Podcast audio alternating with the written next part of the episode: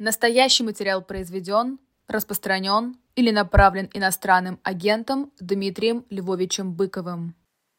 Добрый вечер, дорогие друзья. Здравствуйте. Мы сегодня поговорим о романе Акуджавы «Путешествие дилетантов», поскольку продолжаем ретроспективно обозревать культуру 70-х годов.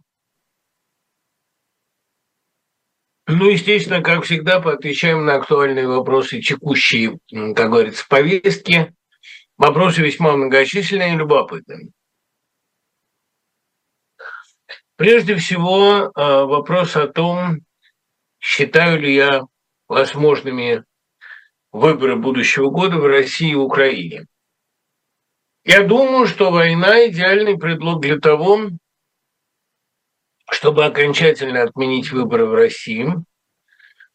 А в Украине пока уже высказываются мнения о том, что невозможно провести дистанционное голосование примерно для 7 миллионов человек, которые находятся вне страны, но при этом об окончательной отмене выборов пока никто не сообщал.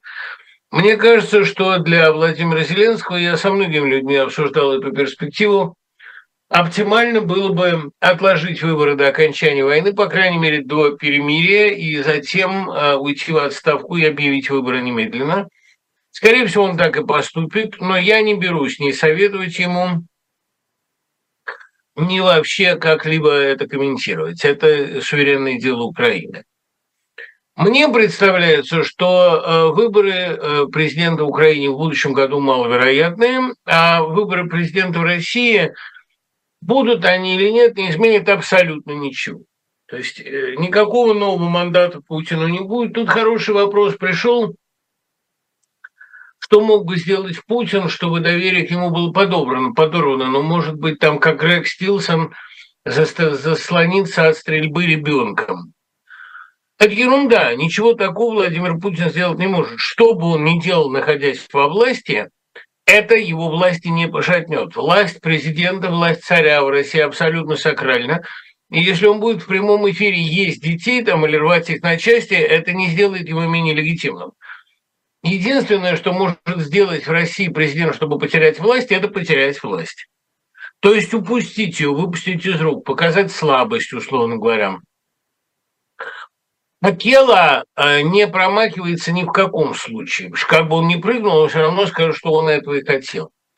Иными словами, власть в России является абсолютной сакральностью, пока ее не выпускают из рук, либо по либеральности, либо из-за предательства подданных, либо из-за полного уже непонимания ситуации, как было с Николаем II. Но э, в любом случае находясь у власти, царь не может себя скомпрометировать ничем. Царь – это фигура, которая не компрометируется. Как сказано было в свое время в одном диалоге Павла с кем-то из его подданных, дворянин в России тот, с кем я говорю, и до тех пор, пока я с ним говорю. Это такое устройство власти, ничего не поделаешь. Если России надоест такое устройство власти, может быть, она для себя выберет что-то другое, но пока не похоже. Каковы мои ожидания от приговора Навальному? Прежде всего, я восхищен текстом, который он написал. Это текст полный ледяного спокойствия и презрения, текст человека железного, мужественного, несломленного, текст человека великолепного, который действительно вызывает у меня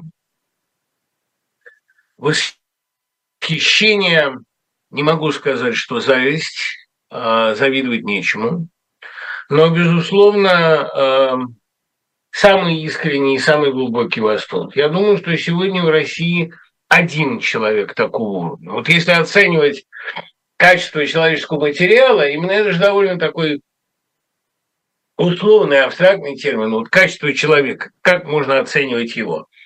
А, конечно, э, Навальный человек исключительного качества упорства, силы, таланта, хладнокровия, владения всеми своими способностями, великолепной публицистической одаренности. Ну, а сколько ему дадут, это, опять же, в общем, не важно, потому что он столько не отсидит.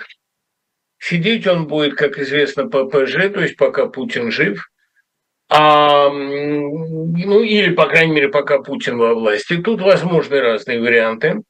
Но думаю, что Навальный выйдет на волю в обозримом будущем, гораздо быстрее, чем полагают многие.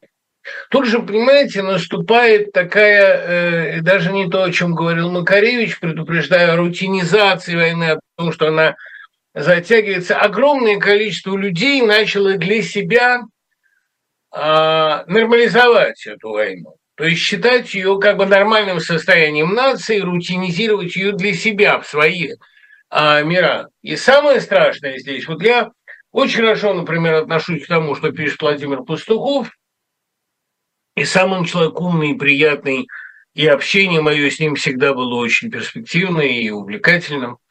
Перспективным, конечно, не в карьерном смысле для нас обоих, а в смысле строительства каких-то убедительных конспирологических или неконспирологических теорий.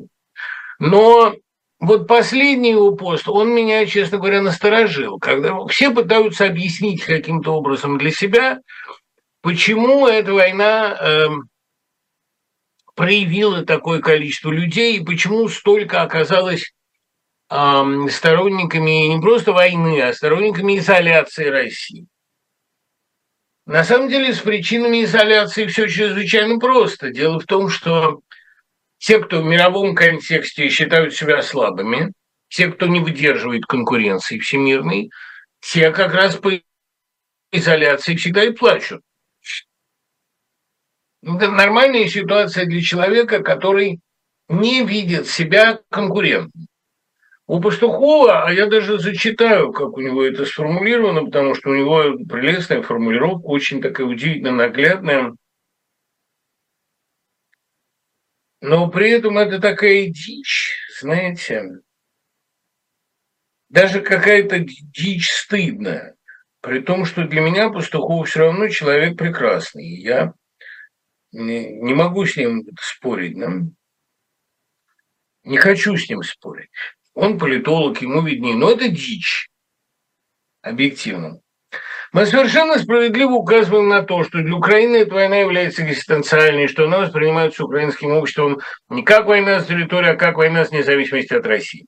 Именно поэтому территориальные уступки агрессору не рассматриваются как способ решения проблемы и путь прекращения войны. Но мы также часто забываем, интересно, кто такие мы в данном контексте, что значительной частью российских элит и российского народа эта война тоже рассматривается как война за независимость, но уже самой России от США и Запада в целом, и поэтому тоже воспринимается как экзистенциальная. Поэтому также именно поэтому компромисс с Украиной не рассматривается, потому что для подавляющей в данный момент части русского общества дело вообще не в Украине.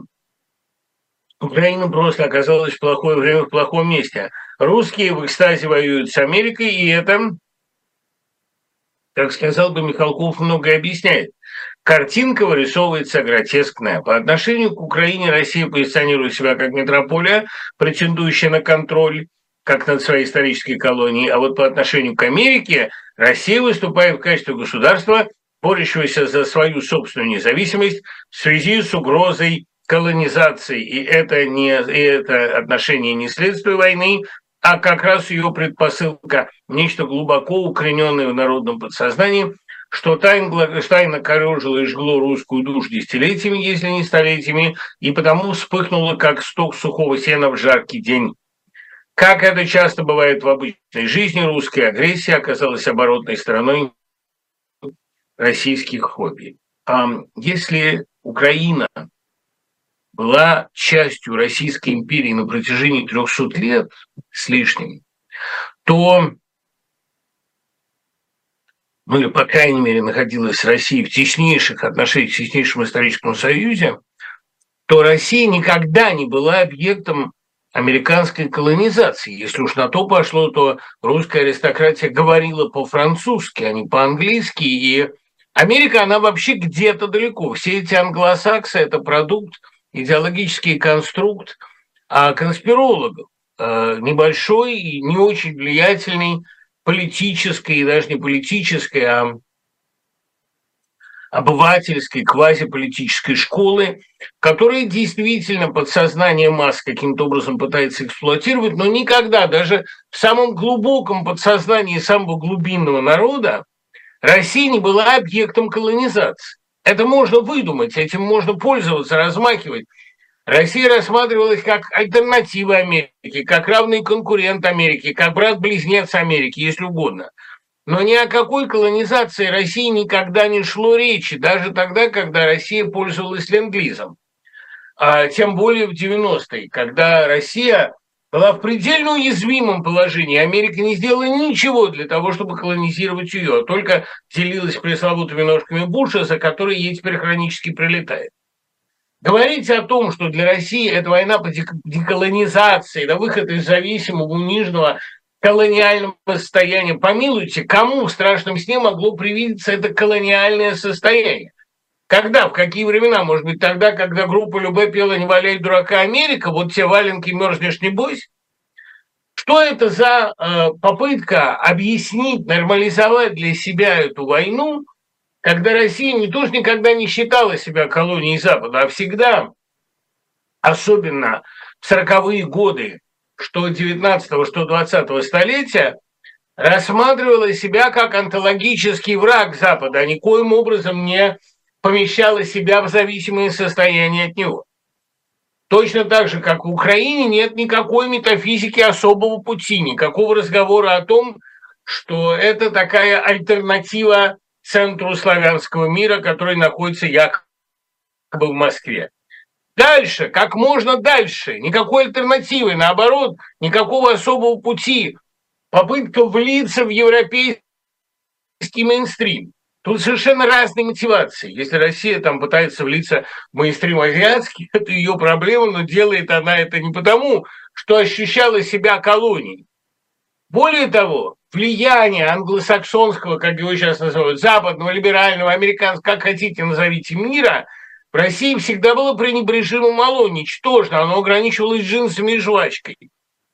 А ни русская философия не испытала настоящего влияния Америки. Вот я сейчас, кстати говоря, открываю для себя настоящий бездны американской мысли, потому что Америка прошла за то время, пока мы, значит, особым путем по кругу, Америка прошла огромный путь.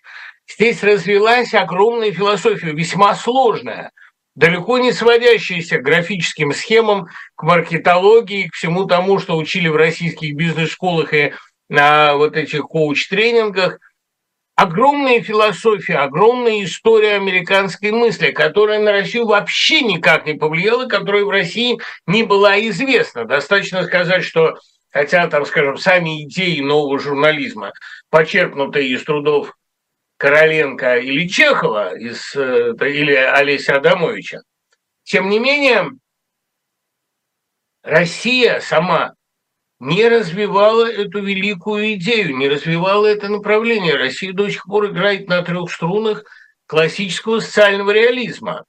А бесконечно богатая фэнтези, у нас она представлена только боевыми историями попаданцев, бесконечно богатая фантастика, интересная футурология, превосходный анализ нового человека, антропологически другого – всего этого в Америке полно, и всего этого совершенно не было у нас. Да, Украина находилась под огромным, иногда действительно э, колониальным, э, иногда действительно насильственным влиянием России. Но что можно сказать о России, которая всегда была от остального мира э, чрезвычайно зависимой интеллектуально, но только в перенимании внешних форм и внешних привычек. Онтологически, внутренне она никогда от Запада независимый, будем честны, ничему Запада не научил. Ни независимости суда, ни свободной прессе, ни местному самоуправлению, ни ответственности каждого жителя за свой личный экзистенциальный выбор. Наоборот, она как была общиной, так и осталась, и этой общине верна. Что же мы приписываем России какое-то желание освободиться от колониальной зависимости? Где вы ее видели? Российская внешняя политика и то не зависела от Запада даже в ельцинские времена, когда Ельцин пытался выторговать у Клинтона и пытался, по-моему, очень нагло и глупо выторговать у него полное право, что хочу, то и врачу во всем восточном полушарии. Этот диалог, опубликованный со стороны Ельцина, выглядит какой-то э, совершенно неосвоенный, э, неорганичный при этом для него, где-то вычитанный дурацкой экспансией, попыткой а, отвоевать для России даже не суверенитет, а право на любые а, незаконные, внеморальные, даже и бессмысленные поступки. Вот нам так надо, мы так хотим. Восток, восточное полушарие – это зона нашей ответственности. Отдай ее нам, а мы не будем лезть в твою. Какой стати? Вот это, э, кстати говоря, вообще понимание российского суверенитета, прежде всего, как суверенитета от здравого смысла, прежде всего, как независимости от общечеловеческих критериев, оно всегда в России доминировало. И когда мы слышим о том, что эта война воспринимается Россией как экзистенциальная, помилуйте, где вы видели эту угрозу? Какой угрозой Америка для вас была? Когда вы были в состоянии критической слабости, она всегда делала все для того, чтобы вас вытащить, потому что непредсказуемая, неуправляемая Россия в кризисе власти была для этой Америки гораздо более опасна, нежели самая вооруженная до зубов сверхдержава. Я уже не говорю о том, что э, колониализм – это, в принципе, понятие не слишком корректно, потому что колония, она предполагает прежде всего общность языка и культурные, и законодательные, и юридические институции, которые их связывают очень крепко, как пуповины. Россия ни с кем никогда так связана не была. Она не могла быть колонией даже для собственных властей, которые, кстати, колонизируют ее достаточно беспощадно. Но тогда уж это, простите, война за испанское наследство, в данном случае за советское. Тогда это война современной российской власти за право быть единственным и безальтернативным колонизатором этой огромной территории. Но на это, кажется, никто особенно не претендует. Прав, конечно, Эткин, говоря о том, что Россия – это собственная колония. Это колония своих властей, своей изуверской секты. Но э, американская колония, она не то, что в страшном сне не была, она и быть не могла. Поэтому война это имеет для э, России не экзистенциальный смысл. И ни о каком выживании России речи не шло.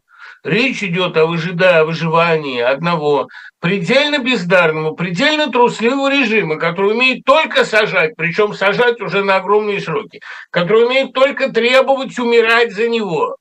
И больше ничего, он ничего не может предложить. Он не гарантирует здоровья, не гарантирует трудоустройство, не гарантирует стойкости национальной валюты.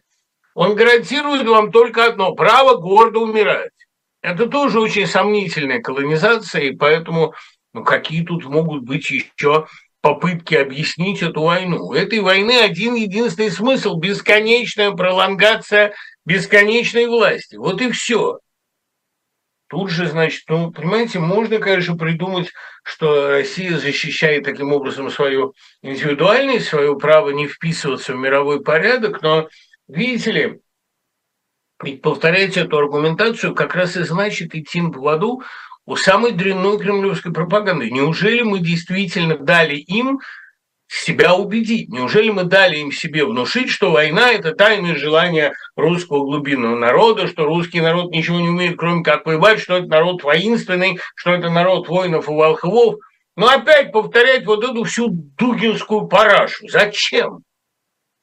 Разумеется, даже пытаясь реконструировать, скажем, внутренний мир Дугина, мы должны понимать, что он все это говорит не всерьез, что это все для, я не знаю, чьего потребления, кто хочет представить себе общество, в котором бесконечное количество ребятенков, как он выражается, а, отцы с бородами и в рубахах на выпуск, а матери, значит, занимаются готовкой и чтением вслух сказок о богатырях. Я думаю, что даже в больном сознании больного Хальмагорова не появляются подобные картины, а он их спускает, так сказать, своим э, адептам, мечтая, как они руки будут ему целовать. Нет, тут, понимаете, тут паноптику, тут заосад. И принимать э, мечты этого заосада влажные о мировом господстве за какое-то обоснование войны может только очень наивный человек. Это именно безумные мечты безумцев – которые хотят, чтобы к ним прислушивались, потому что ничем, кроме войны, они мир уже давно удивить не могут. Они не конкурентны во всех отношениях. Вот это как раз и есть самое в них забавное. Ой, Господи. И, конечно, я считаю, что у Навального очень хорошие перспективы в будущей власти, но я не думаю, что Навальный после своего тюремного опыта, после своих пыток, которым он сейчас подвергает сам, захочет с этой властью связываться. Я думаю, что он вышел на такой уровень продвинутости, когда его будет интересовать скорее, ну, не скажу философия, не скажу там эм, идеология, а ну просто я, я не знаю, он действительно так далеко шагнул, что мне кажется, борьба за власть ему сейчас в России не интересна. А борьба за власть в России неизбежна. Так не будет, чтобы просто вот сразу а, человек ее получил. Будет период смуты. Я думаю, что Навальному эта смута не будет интересна. Для него, я думаю, большинство конкурентов сейчас воспринимаются просто как дети. У вас футболка с Василием Павловичем? Нет, у меня футболка с Эдгар Маланычем. Эдгар Аллан По. Просто я э, почитываю тут для американских подростков лекции о готике, ну и периодически ее надеваю, потому что для меня Эдгар По – это самый типичный, самый идеальный представитель готической литературы. О том, что такое готика и неоготика, мы как-нибудь, может быть, потом поговорим. Готику надо, конечно, отличать от хтони, то есть, условно говоря, от мамлеевщины, но в современной России тоже есть готическая литература. Например, Елена Долгопят, по-моему, это очень талант. Я тут слушал интервью с Жанной Бичевской, она считает Акуджаву своим почти крестным отцом творчества. Как вы относитесь к ее творчеству? Это, мне кажется, тот самый вариант, когда э, так сказать, помните, как говорил Маяковский, товарищи, случилось ужасное, дети убили свою мать. Значит, э, если считать Акуджаву крестным отцом Бичевской, то ничего более враждебного, ничего более а, ортогонального Акуджаве, более противоположного ему, чем сегодняшняя Бичевская – представить нельзя. Я думаю, Акуджава навеки запретил бы ей исполнять свои песни, он любил глагол «исполнять», если бы услышал э, ее э, произведение Куликово поле, русская победа, Куликово поле, русская земля. Ну, это, это шедевр. Послушайте. Там, где мы врага настигнем по его же следу и порвем на части, Господа хвалям. Ну, естественно, Господа хваля, что же еще делать? Куликового поля, русское... Это просто и по стиху, и по музыке, и по видеоряду, там такой мультипликационный нарезанный клип, а это все в совокупности какое-то, ну, не то, что полное забвение приличия, это полное забвение того качества, которое когда-то ведь у Бичевской было. Я очень хорошо помню, как она пела не только Акуджаву, как она пела и русские фольклорные песни, как она а, и русские романсы пели. Там на Белогвардейщине где-то, как всегда бывает, произошел этический сбой. Но, э, видите ли, называть э, Булата Акуджаву своим крестным отцом – она сегодня не может даже просто, если хотя бы минимально знает его убеждения и взгляды. Не последних лет, а всегда. А Куджава убежденный пацифист, а Куджава убежденный враг любого национализма, хотя бы потому, что в нем было смешано много крови. Ну и уж, конечно, говорить э, о стилистике, об эстетическом качестве нынешней Бичевской. Понимаете, для Куджавы все вот это, весь этот э, надрыв в диапазоне от Талькова до э, Бичевской, я думаю, а, не просто враждебен, а глубоко противен.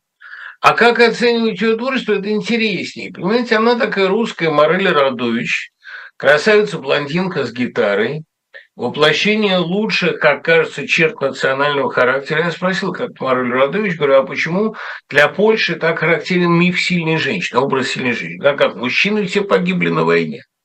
Действительно, вот это ощущение женщины, которая в одиночку поднимает семью, потому что мужчина все время воюет, ну, такая, да, я не скажу, что это бой-баба, но это такая женщина, э, вынужденная быть сильной. коня на скаку и так далее. И вот у Бичевской все было для того, чтобы этот тип прекрасно воплощать. Но сильному человеку истерика не свойственна. Поэтому сильный человек не будет петь «русские идут». А русские идут, это вообще, ну, послушайте, послушайте, правда. Я хочу выступить культуртрегером, попропагандировать немножко творчество Бичевской. Она очень одаренный человек. Она хорошо играет на гитаре, у нее прекрасный голос. А, вот говорила Матвеева, что я э, всегда завидую сильным голосам, потому что когда про меня поют, что там или пишут, что мой голос лирический не громок, это противопоказано моему поэтическому темпераменту. Я романтик, лиризм – это слово мне не свойственное и противное. Есть три слова, которые я особенно ненавижу – чистота, доброта и пронзительность. Поэтому он говорит, я мечтала бы о сильном голосе, голосе, который ассоциируется с декларированием своих прав, своих идей, своей правды, если угодно. И трудно, неровно относясь к творчеству Бичевской, она высоко ценила ее исполнительский потенциал. И поэтому у Бичевской было все для того, чтобы стать русской Джан Байес, которую Акуджава тоже очень высоко ценил. Но не стала. Стала такой кликушей русского национализма, что бесконечно грустно мне, потому что я очень любил ее ранние песни. И Акуджав говорил, я люблю послушать, как она меня поет, хотя эти песни мне хорошо знакомы. Но я в них, в ее исполнении, открываю что-то новое. Это вот верно.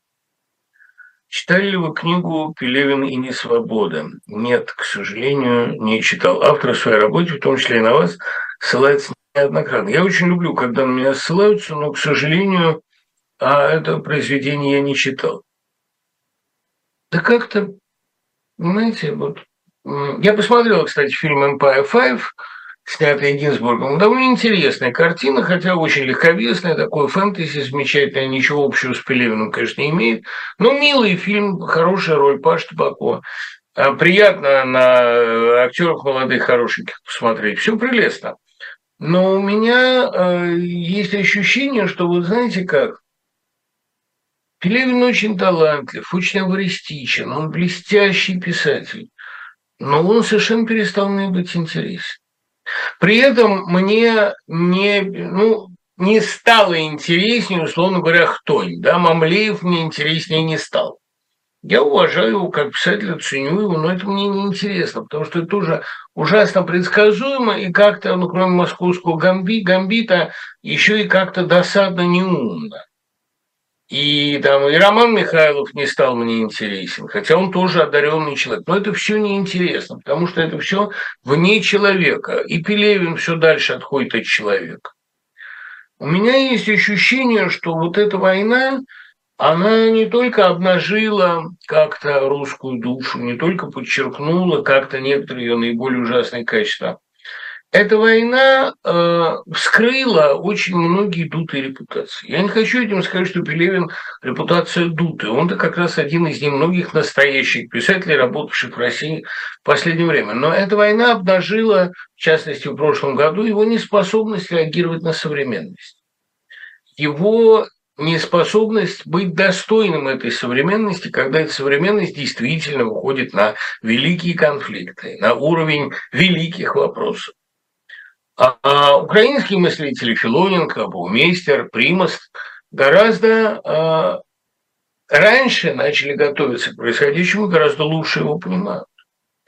А здесь у меня есть ощущение какой-то, понимаете, какого-то регулярного выдавливания из себя ежегодного отзыва на современность абсолютно филитонного. Происходит великая ломка – великая, и она связана не с деколонизацией России и не с денацификацией Украины, она связана с концом огромного тоталитарного проекта, который больше не выдерживает этой нагрузки. Худо или бедно он должен завершиться. Я, кстати, хочу разочаровать всех, кто настроился на долгую войну, на многолетнюю войну, всех, кто говорит, это может быть на десятилетие, а может быть и не на одно – это вы, ребята, размечтались. Это вы, ребята, размечтались. Акония перпетуа, как сказано у Лема, в этом самом в Солярисе, это, это мечта неосуществима. Хотя я понимаю очень хорошо людей, которые рассчитывали на быстрое окончание, я рассчитывал на быстрое окончание, а теперь им надо как-то себя убедить в том, что вот это не кончилось до сих пор. Нет, ребята, это не надолго. Этот велосипед может только ехать, а ехать ему уже больше. Совершенно нет. Все эти разговоры, что это будет бесконечно долгая война на изматывание, да там, честно говоря, там и изматывать-то особо нечего. Я очень любила спектакль «Чужий глоток свободы». Лен, вы правильно делали, что его любили, потому что сам Куджава говорил, что Карагодский, взяв у него эту пьесу, а, сначала переставил в ней начало и конец, а потом переписал все сцены в обратном порядке. Может быть, так оно и есть, тоже композиционно эта пьеса была блистательно решена. Я помню, как Дмитрий Крымов а, рассказывал мне, я забыл, кто там был художником спектакля, о потрясающем художественном решении, о потрясающей декорации, когда этот лед Невы, на который а, вышли декабристы, который разбивается ядрами, когда этот лед вставал дыбом, и герои тонули на глазах зрителя. По-моему, это был тот же э, художник театральный, который оформлял короля Лира в малом, тоже гениальное было оформление, не помню, такой предельно схематичный, сейчас не вспомнил. Но вот этот лед, он говорил, встают всегда перед моими глазами. Спектакль был в огромной степени решен именно за счет художественного оформления. Да, «Глоток свободы» был блистательным спектаклем, особенно потрясающе там была сцена соблазнения декабристов, когда Николай им говорит, ну что же вы не дали мне ничего реализовать? Ведь я ваш, ведь я ваш единомышленник, я хотел эти же реформы, только постепенно, а вы теперь вот у меня вышибли это все из-под. Да, действительно, Николай был Первый тут еще обольститель. Можно я тоже попробую отредактировать ЖД, денег не надо. Ну, Кать, редактируйте. Я сейчас уже сам взялся. Я просто понял, читая ЖД, что ну тогда еще, понимаете, я действительно надеялся что-то остановить, поэтому книга избыточна по потраченным средствам. Теперь, когда все случилось, Видно, что многое в ней названо своими именами, но некоторые вещи оказались длинны. Герои слишком много разговаривают. А, ну, мне хочется на треть ее сократить, почистить. При том, что я никоим образом не отказываюсь от этих фрагментов, пусть себе они живут. Ну, пусть книга существует двух вариантов. Там, простите за аналогию, когда Андрей Белый стал сокращать Петербург, он сделал его одновременно в третьей редакции и совершенно неудобочитаемым, ну, там в редакции 23-го года, берлинской, но и при этом совершенно экспрессивным, а, таким, я бы сказал, гениально косноязычным. Первый Петербург гораздо более понятен, гораздо более внятен, но э, почищенный он стал как стрела летящая. Да, куда летит непонятно, но летит очень красиво. Я думаю, что из ЖД надо многое просто выбросить. Именно потому, что современному читателю, ну, у него времени нет. И потом зачем ему тратить э, время и силы на какие-то архаические споры, которые вели, там, условно говоря, русские либералы с русскими западниками. Проект накрылся, зачем сейчас об этом говорить? Интересно, там сейчас любовные линии. Прежде всего, Женька Толинская, которая была и осталась моей, наверное, любимой героиней. И интересен мне Волохов, Громов перестал быть интересен абсолютно. Ну, это вообще история одной пары, в которой периодически люди вот так меняются роли. Я все равно люблю очень эту книжку. Тут э, я перечитываю ее, э, просто местами поражался, как, оказывается, я много уже тогда понимал. Но не все, что понимаешь, надо совать в текст. Иногда это можно оставить в подтексте. Я же тогда еще, понимаете, я не был избалован умным читателем. Но теперь этот умный читатель у меня есть. Он воспитался русской реальностью, ему уже разжевывать в рот класть не надо. Ему достаточно намекнуть, и он додумал остальное. По крайней мере, таковы мои 20-летние читатели, которые, слава богу, у меня есть. Я недавно переслушал Талькова. Он жутко нравился мне в детстве. Хорошие тексты, хорошая музыка исполнение. В чем его феномен, если таковой был? В том, что это качественные эстрады, неплохие, довольно гладкие стихи. Игра на ресентименте, безусловно, на этом ощущении, что русские самые забитые, но самые лучшие. Но по большому счету, конечно, это очень третий сорт. И музыкально очень вторично, и по текстам очень фильетонно. Листая старую тетрадь расстрельного генерала, это вообще белогвардейский романс. Это, а, ну так, уровень Сергея Лаврова. У него тоже были стихи неплохие и песни. Я э, Талькова никогда не любил, но я понимаю, что это качественно. Гораздо качественнее, чем то, что ляпают сейчас. Отъезд из страны – интересный опыт, и он духовно преображает человека. А может ли возвращение на родину стать душеполезным и оказаться толчком творчеству? Есть ли пример вернувшихся, который на родине обрели второе дыхание? Илюш, хороший вопрос. Ну вот смотрите, тем более, что вы на своем примере это сейчас понимаете.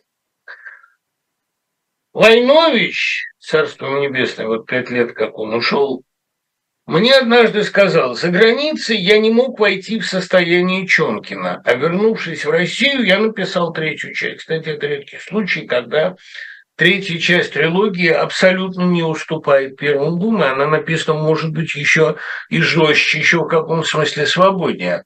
Я думаю, что для Владимира генерала его армия, он не мог ее закончить там и закончил после перестройки, когда начал приезжать сюда. Не потому, что архивы открылись, нет, а потому, что он а, ну, понял лишний раз, пронаблюдал то, как спекулируют на родине, и то, как идея родины снимает в России все споры. Но ведь это родина, но ведь она одна, но ведь другой нет. То есть для того, чтобы написать генерала и его армию, ему надо было ощутить атмосферу российской э, пропаганды, российской идеи, Вне страны он этого не понимал. Других примеров я не знаю. Ну вот, понимаете, наверное, Аксенов, который написал негатив положительного героя, из всех, вот, вот это интересно. Из всех вещей Аксенова, написанных после возвращения, их было много, ну там «Скажи, изюм». При этом он, э, нет, не «Скажи, изюм», простите, господи, «Новый сладостный стиль», по аналогии со сладостью. «Новый сладостный стиль», Кесарево свечение, очень талантливое, редкие земли. Но проблема в том, что Аксенов, или как он называл себя, старина Окси, он же не вернулся. Он приезжал, участвовал в поездках, проводил Аксенов фест в Казани, участвовал в каких-то джазовых фестивалях. Но окончательно он не переехал. Он жил в Америке, жил в Биорице. Для него полное возвращение было немыслимо, потому что он всегда был очень западным человеком. И что ему было делать здесь, в ситуации такого дикого духовного провинционализма 90-х, когда он сам говорил, что э, не произошло никакого духовного скачка. Россия 70-х была умнее, интереснее. Я даже джазу как-то поостыл, и теперь люблю все больше классику. Э, Аксенов когда вернулся в Россию, написал только одну вещь э, на уровне прежних, в духе прежних и выстраданную так же глубоко. То есть дело в том, что, вот правильно говорит Демидова, нельзя играть на нерве, иногда надо играть на профессионализме. Высоцкий играл Гамлета в последние разы так, что это было с жизнью несовместимо. Аксенов научился писать легче, научился писать не кровью. Вот кровью был написан ножом. И Аксенов говорил, что это вещь истерическая. Сказал он мне, для меня это было кощунством. Василий Павлович, как вы можете, это великий роман. Не, не, не, сейчас это не интересно. Он действительно стал писать гораздо проще и в каком-то смысле, ну, сложнее композиционно, но он перестал лично относиться к написанному. Это ушло в какую-то свободную стадию эксперимента. Кровью написана одна вещь. Это негатив положительного героя. Там есть стихотворение в прозе, где он читает дело своей матери а, в архиве Казанском. И там поразительные эмоции, что и слезы лью и подыхаю со скуки. Страшная скука террора. Это просто гениально написано. Я сейчас, кстати, может быть, найду этот текст просто как такой удивительный пример. Я, я не знаю, есть ли он в сети, но для меня вот лучше, не лучше, это вот, вот это важно понимать, это не лучше, но это самое интимное, самое страшное, самая исповедальная вещь, которую написал Аксенов по возвращении. Все эти рассказы, да, это действительно как будто его лирический герой на какое-то время вернулся в Россию, а потом поехал обратно в Биарриц. Нет, здесь это тот текст, к сожалению, не найдешь. Но э, ну, просто, просто долго искать в тексте. Ну, это там э, стихотворение в том жанре, который Аксенов называл э, суровой рифмой. А там и рифма, кстати говоря, сонансная главным образом. Но это очень хорошее стихотворение, написанное в строку, о том, вот как он в Казанском архиве читает дело Евгения Гесбург. Это, вот это было написано просто с той мерой отчаяния отвращения, которую испытывал юноша фон Штейнбург, герой Аксеновского ожога, его магаданских глав. А в остальном Василий Павлович научился быть человеком гораздо более легким. Что вы думаете о Сюзанне Кларк? Читали ли вы книгу Пиранези? Нет именно вот конкретно книгу Пиранези я не читал, Сюзанна Кларк где-то отложена в дальний ящик моего сознания на потом почитать. Когда я читал «Дилетантов», я не знал, откуда «Помнишь ли труп заунывные звуки». Это было очень к месту для неофитов вроде меня, но тема стихотворения совсем другая. Кстати, почему Некрасова твой сын? Ну как почему? Потому что эта женщина ушла к нему из брака, ушла с ребенком – а замуж пошла ты другого любя, да не на радость сошлась и со мной. У нее есть сын от предыдущего брака, она сбежала к герою, а денег нет у них все равно, они живут в нищете и голоде. Вдоволь поплакал и умер ребенок, бедная, слез безрассудных не лей. Это стихотворение играет роль даже не а роль камертона. Понимаете, я люблю очень студентам своим а, в ответ на разговоры о том, что Некрасов непонятен, что Некрасов социален, что Некрасов а, суконен, я, если у меня хватает нервов, я читаю а, вот это восьмистишее из этого стихотворения. Это, кстати, знаменитое, я же не помню еще открытие, что у Некрасова там все построено на лирических повторах. Еду ли ночью по улице темной, вот этот повтор ули, но, ули, но, вот это двойное эхо. Бессознательно, конечно, просто он так слышит. Но это же гениально, понимаете? Помнишь ли ты, как больной и голодный, я унывал, выбивался из сил. В комнате нашей, пустой и холодной, пар от дыхания волнами ходил, Помнишь ли труп, заунывные звуки, брызги дождя, полусвет, полутьму, плакал твой сын и холодные руки. Ты согревал дыхание.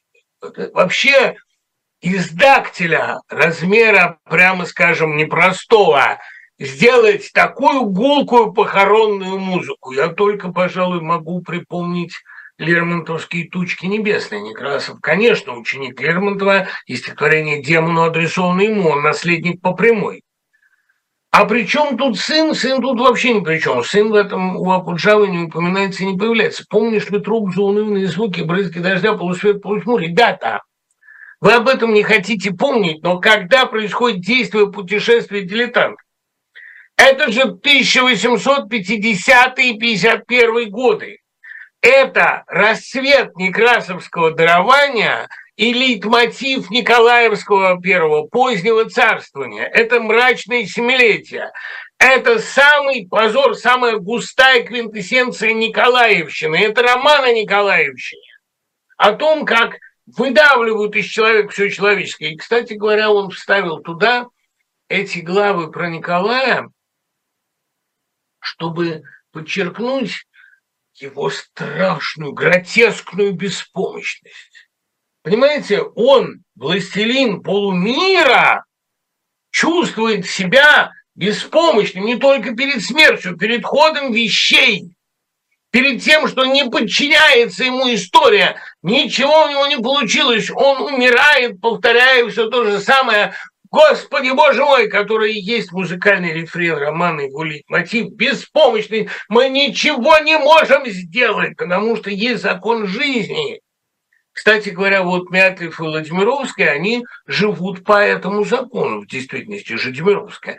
Мятлев и Лавиния, они живут по закону любви, музыки, они хотят только принадлежать друг другу.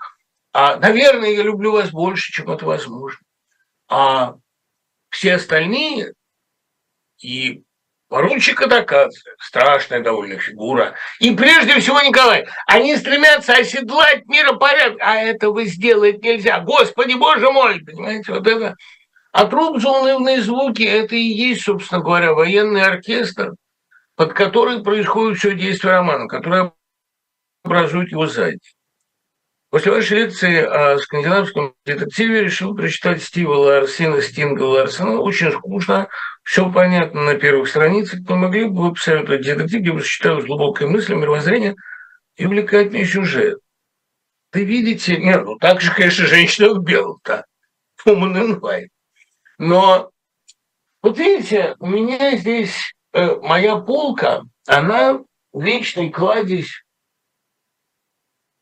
замечательных произведений, неплохо, а то... Конечно, я не могу вам э, рекомендовать... Да, ну, вот это могу как раз с полным правом. Вот у меня стоят клойстеры, Кэти Хейс. Это роман, в котором очень многое непонятно с первых страниц, и он хорошо, хорошо придуман. Там есть как бы намеки на всякие паранормальности, но на самом деле никакой мистики там нет. Просто хорошо придуманный роман. Но если брать вот книгу, которая действительно меня за последнее время захватила, то это то, о чем я уже говорил, Джин Карелец, Романда Плот. Там очень примитивная интрига. Там тоже с середины все понятно.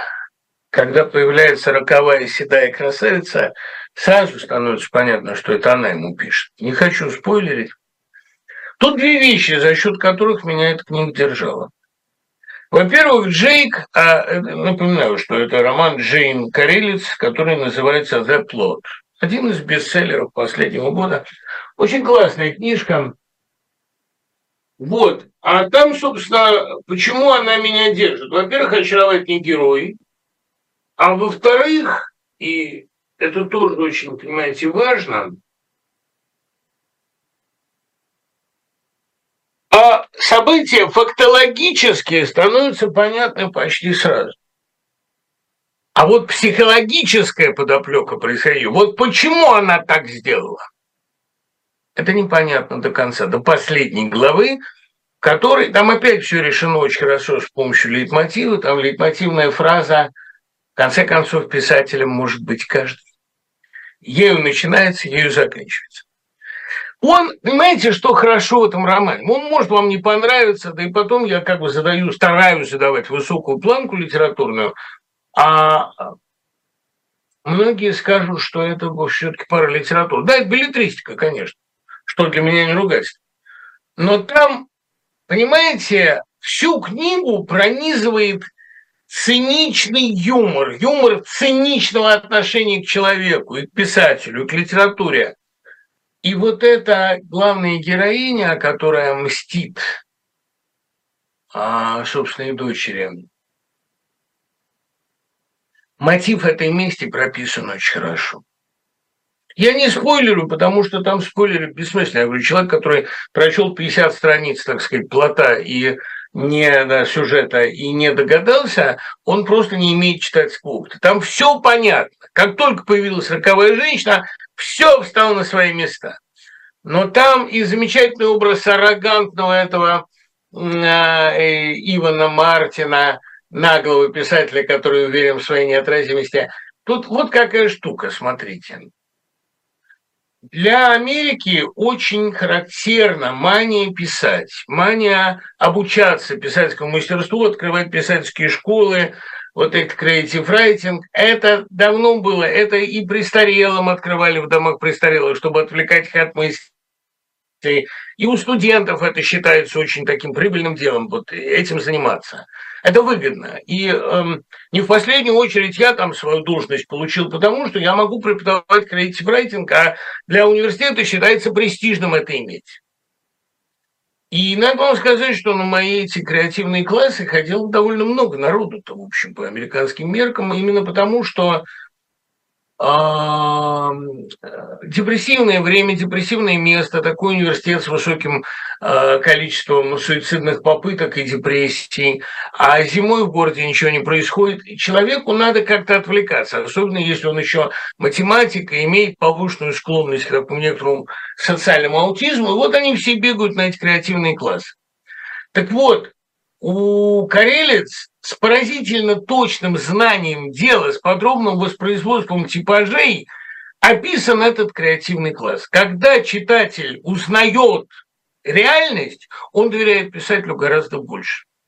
Вот у, она, наверное, первый человек, который сумел написать роман об этой психологии, эм, психологии графомании. Если брать еще туда Э, «Семь рассказ Синявского графоманы», где тоже очень узнаваемая литературная студия. Пожалуй, это два текста, в которых наиболее полно воспроизведены а, писательские неврозы и синдромы. Я уже не говорю о том, что просто, понимаете, вот не в последнюю очередь ужасно приятно эту книжку просто читать, просто вот знать, что вечером в кровати она тебя ждет, и у тебя там перед сном полчаса наслаждения. Хотя я предпочитаю, конечно, другие развлечения перед сном. Есть еще одна книга, которую я вам очень рекомендую, но ее мало где можно достать. Я нашел ее в одном книжном магазине, ну уж очень интеллектуальной прозы, но сейчас же, как вы понимаете, все можно выписать с Амазона. Вот это я вам рекомендую.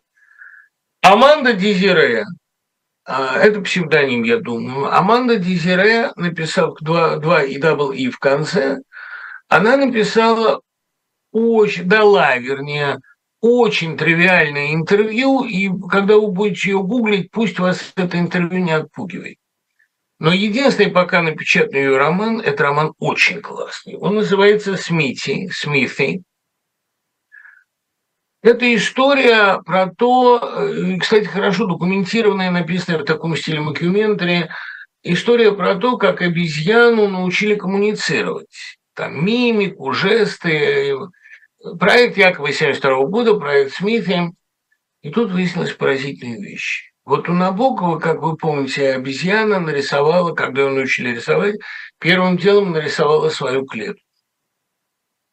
Потом оказалось, что Набоков выдумал эту историю. Но вот здесь обезьяна начала рассказывать о своем контакте с миром невидимых сущностей, потому что животные видят то, чего не видим мы. Животные каким-то образом контактируют с умершими. Вот когда она начала рассказывать про это, вот здесь этот роман приобрел какие-то удивительные, неожиданные повороты. Это книга, которая прекрасно написана и которая неотрывно читается. Аманда Дизере. Это э, не детектив, и это не мистика, это такой хороший, серьезный э, психологический science fiction, но, во всяком случае, понимаете, э, в двух местах очень хорошо. Жалко ли вам нынешних российских школьников и прорвутся ли они, несмотря ни на что? Ну, знаете, гриб, шампиньон, например, когда он растет, он проламывает асфальт. А этот асфальт еще и очень плохого качества. Ну, конечно, прорвутся. Конечно, все у них будет в порядке. Вернее, вы тоже думаете, что вот это все навеки, и Россия теперь навеки вбита по шляпу. Только вопрос, куда и как они прорвутся. Есть очень высокий риск, что они прорвутся за границу. И здесь, когда я общаюсь со здешними русскими студентами, они ходят на мои лекции. Это поразительно умные ребята. Ну, я и в Грузии, когда я для них читал там семинар, мы делали целый тоже по писательскому мастерству по малой прозе, приходили гениальные дети. Вот и самое ужасное, что они не России. Понимаете, там я не люблю хвалить своих, но мой старший сын очень умный мальчик. Так получилось. Все думаю, в кого бы. А, наверное, в Ирку. Но и умеет все, там на гитаре играет, видео монтирует, ездит на скейте, чего я неплохо владею соловилом, так никогда и не освоил. Но ведь он тоже не в России. Для кого мы э, растили своих прекрасных детей? Неужели для того, чтобы они составили теперь, значит, новую интеллектуальную элиту Европы? Нет, конечно, Россия рано или поздно будет подниматься, все это к себе вернет. Не исключено, что она превратится опять в Веймурскую и будет там это национальное унижение смаковать. Ничто не исключено. Исключено одно, что вот это все надо. Это как хотите. Сильно ли Акуджа прозаика отличается от поэта? Um, скажем так, есть Акуджавый песенник, которого Богомолов справедливо считал гением. Есть Акуджава поэт, хороший поэт, и есть Акуджава прозаик, очень неровный. В его прозе удивительным образом сочетаются куски, провисающие им внешне лишние, куски гениальные, из таких кусков, пожалуй, на 90% состоит путешествие дилетантов. И что особенно важно, куски тщательно зашифрованы. Проза Акуджавы, в отличие от его стихов, не рассчитана на мгновенное восприятие. Она интеллектуальна, тогда как для поэзии, например, интеллектуально далеко не комплимент. Она очень зашифрована и сложна. «Свидание с Бонапартом» – роман вообще не прочитанный. Потому что в 1984 году, когда он вышел, у людей уже было ощущение скорых перемен, им было не до того, я Куджава говорил, что из всего, что я написал, лучшим и наименее понятым, я считаю «Свидание с Бонапартом». Я говорю, ну а как же «Путешествие дилетантов»? «Путешествие дилетантов» читают из-за любовной линии, из-за лавинии, в которой я изобразил Олю, а Оля действительно очень обаятельна. Вот это пепельные блондинистые волосы, серые глаза, польская гордость, чванство – вот это вся крев, мы не даем им покоя, вся страна гонится за одной парой. Это эм, Лавиния, она правда, вот если Ольга Владимировна меня слышит, привет, Ольга Владимировна, а, она действительно на Олю очень похожа. И роман львиной долей своей популярности обязан потрясающей любовной историей. А «Свидание с Бонапартом» книга гораздо более остроумная по замыслу, гораздо более сложная, гораздо более глубокая. И это роман об отце. Он думал об отце, об отце, которого догнали троцкистские увлечения молодости, точно так же, как Тимур Ошу после декабристского восстания Апочинина догнали его связи с декабристами, и он покончил с собой, потому что его вынудили там отречься, сломали. Он даже не отрекся, его просто сломали как там пишет э, Свечин, э, петербургский гранит, гранит петербургских крепостей и набережных охлаждает молодые и горячие лбы. Но он находит в этом правду, а Куджава этому ужасается. Так вот, «Свидание с Бонапартом» а, – это очень глубокая и сложная книга. Эти три истории и, конечно, внутренняя линия автопортрет – это вот эта французская певица, сочиняющая песни – это роман и о природе войны, и о природе российской власти, и о э, поразительной независимости русской внутренней жизни от любой политики, о том, что в глубине России вековая тишина. Я думаю, что как мыслитель Некрасов был вообще к Куджаве, так сказать, ближе, чем как поэт. Но это э, Акуджава прозаик изощреннее Акуджава поэт, скажем так. Понимаете, вот какая вещь. А, я говорил о том, что Акуджава такая инкарнация Блока, но дело в том, что душа в своих скитаниях, она чему то успевает научиться. Блок всю жизнь мечтал писать прозу. И Пастернак, между прочим, считал его прозу гениальной. Он говорил, что все это отрывки, кусочки, но это проза гениальная. Он имел в виду, в первую очередь, исповедь язычника и «Не сны не явь». Вот «Не сны не явь» Это самый лучший рассказ, написанный в России в начале века, ну, как в первые 20 лет.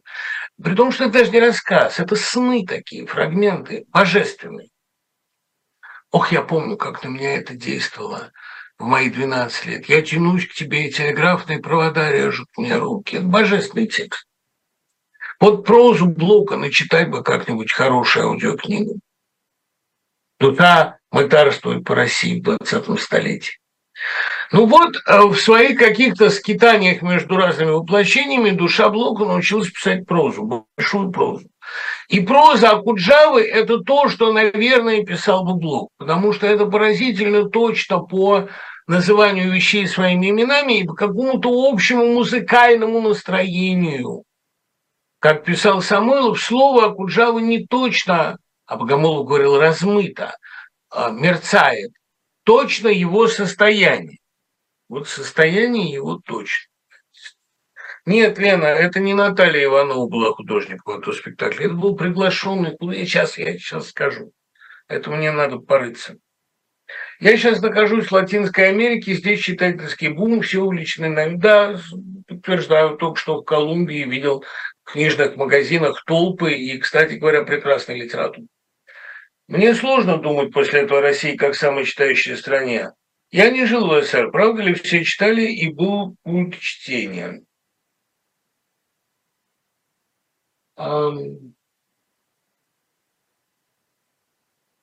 Был, а, ну, у Новикова в эссе «Детский мир» это сказано. Вот Новикову больше нельзя меня упоминать, поэтому в «Новом мире» в своей очередной порции читательских записок он там говорит «один студент журфак». Раньше он меня называл один выпускник журфак. Теперь меня в «Новом мире» упоминать нельзя, видимо.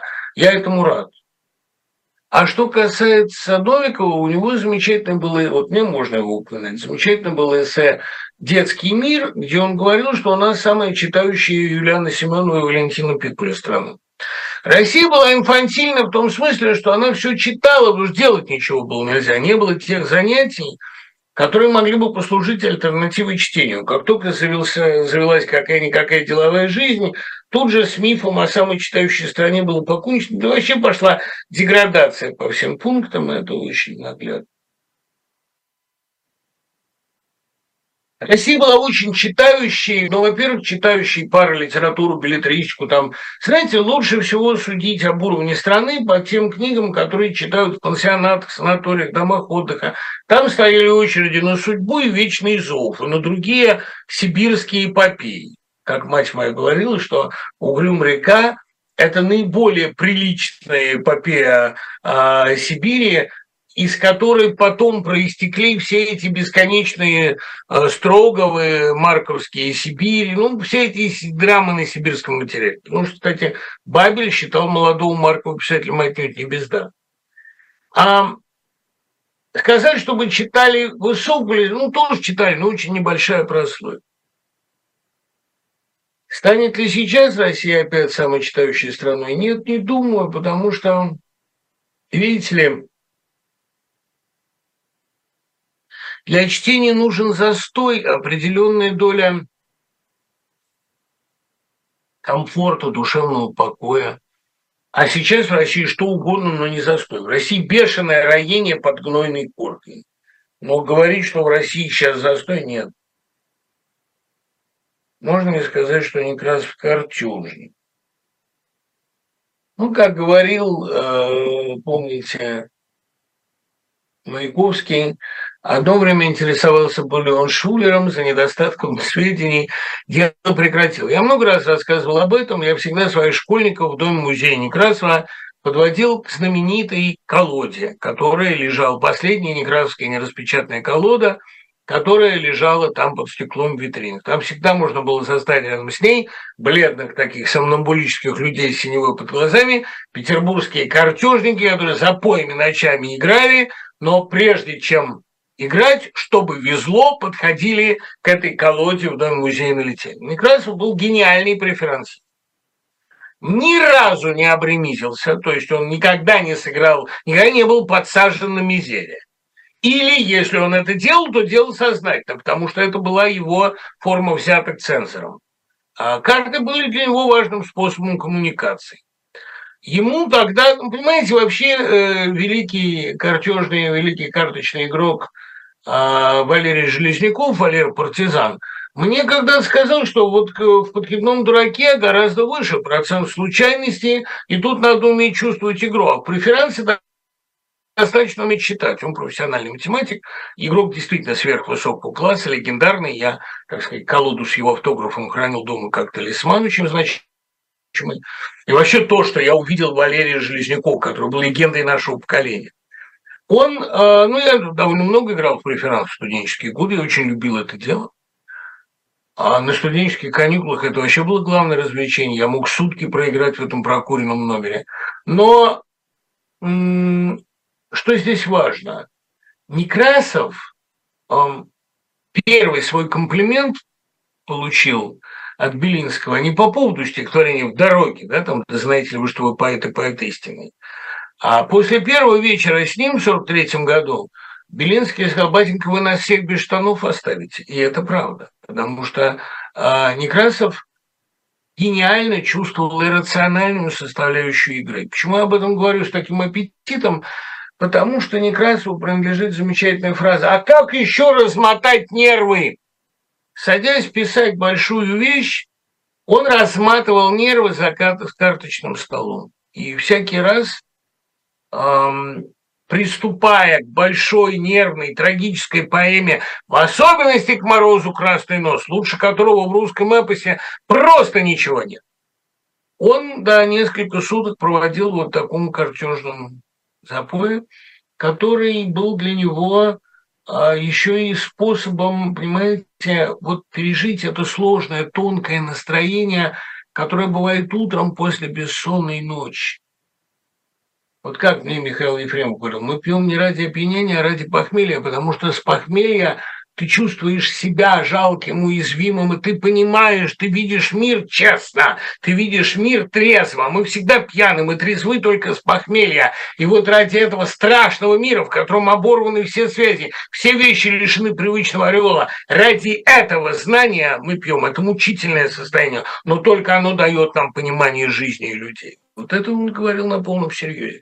Я думаю, что Некрасов – утром вот в этом а, пропитанном сигарным дымом помещении после выигрыша или осознанного проигрыша, я думаю, он чувствовал что-то такое напоминающее вот как бы кость жизни, не плоть ее, а кость. Подскажите современный американский роман, в котором главная линия романтические отношения. Хочу прочесть в оригинале. Ну, есть вот эта девушка, которая пишет все время эти дикие какие-то свои а, любовные романы. Куни, кажется, или как, ну, или, не помню. Ну, что-то такое. У нее уже восемь вышло этих романов про любовь подростковую. Ну, вот так сейчас не вспомню. Я, ну, знаете, моя проблема в том, что я читаю же в основном триллеры. Я и курс читаю по готике, и читаю в основном триллеры. Я вот купил сейчас очень хорошую книжку, вот ее я вам могу порекомендовать. Это книжка э, любимой моей девушки Эммы Клайн. Она красавица, ей 30 лет всего, пишет она офигенски. Эмма Клайн, э, роман The Guest, гостья. Но там не романтические отношения. Там как раз девушка порвала романтические отношения с таким папиком и не стала уезжать из богатого района, а столкнулся китайцев к нему, потрясающе описана такая ненужность. Я думаю, вот Эмма Клайн, она гениальный поэт ненужности. А первая ее книга девочки, она была про а, Мэнсона, про банду Мэнсона. И тоже была книжка, тоже написана таким вечным посторонним, вечным наблюдателем. Но это было там не самое. Там была романтическая линия как раз. Но это было не самое интересное. А вот линия отсутствия романтики – это хорошо. Видите, я вообще редко покупаю новые книжки, потому что у меня есть специальная, специальный интерес, специальное чутье на э, старые. Ну вот, например, есть такой Ричард, как же его сейчас, минуточку. Вот это я купил тоже, проезжая, как всегда, через любимый город Грин, в котором есть любимый букинист.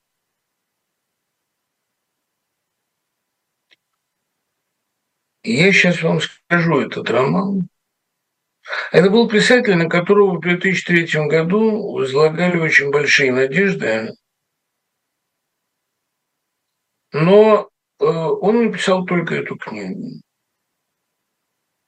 Ричард Драй, вот, я забыл эту короткую сухую фамилию, Ричард Драй. Роман Ливинг, «Покидание». Ну, там, короче, главная героиня, она все время, ну, ну, она вдовела только что, у нее, она беременна, у нее, значит, этот брат какой-то там, по отцу сводный, мальчик, и она путешествует. И вся ее жизнь, это, ну, их показано в романе три, но их было больше, вся ее жизнь – это покидание, отъезды, смена места. Ну, вот как в этом фильме «Страна кочевников», ну, это природа американской жизни заключена в переездах. И вот этот ливинг – это роман совсем не романтический. Бесконечно грустный роман о вечно скитающемся среднем классе. Он, во-первых, написан хорошо. Он мог бы называться «living», мог бы называться «жизнь», но он именно «покидание», «living», через «ей». И что-то я никогда не слыхал про эту книжку, ничего про нее не читал. Мне понравилась обложка, и я купил, и в тот же день она, значит, меня пронзила до глубины души. Там очень точные диалоги, хорошая жизнь вообще. Но вам может не понравиться, потому что, понимаете, на вкус и цвет товарищ нет, может, она как-то совпала а, с моим настроением.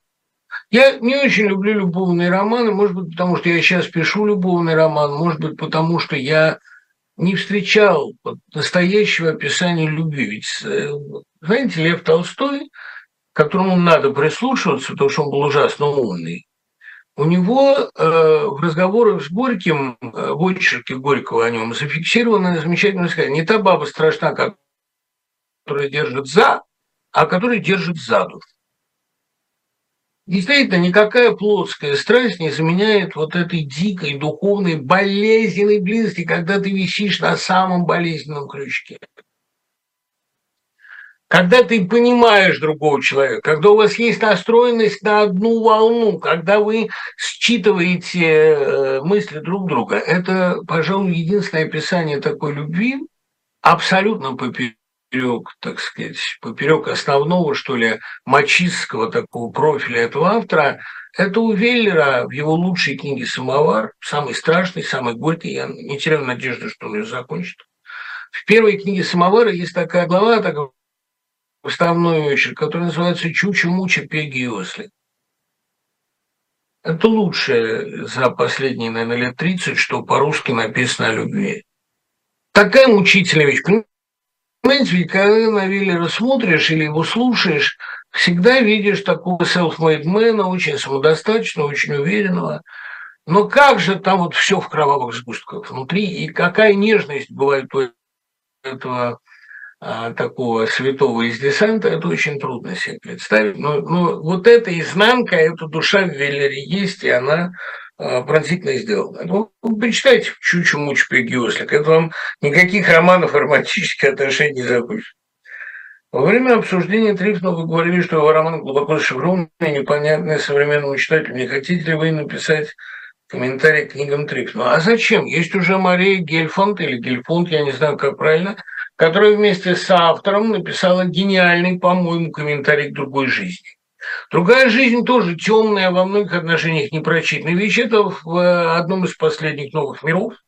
Почитайте, это очень сильный комментарий. И многое там сказано а, между строк.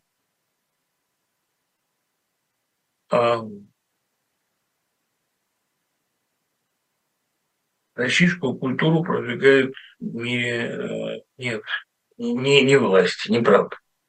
Российскую культуру продвигают в мире не благодаря инициативам Единой России и ничему-то еще. Потому что это влиятельная культура, великая влиятельная. И семейный роман, семейную сагу, и конспирологический роман, и эсхатологический роман. Все это очень много в русской литературе того, чем потом питались западные авторы. Ну, не знаю. А, мне кажется, что Виктор Пелевин уже все про современную Россию понял и предсказал. Ему не обязательно. Ну, э, понял и предсказал, тогда имеем мужество молчать, когда все понятно.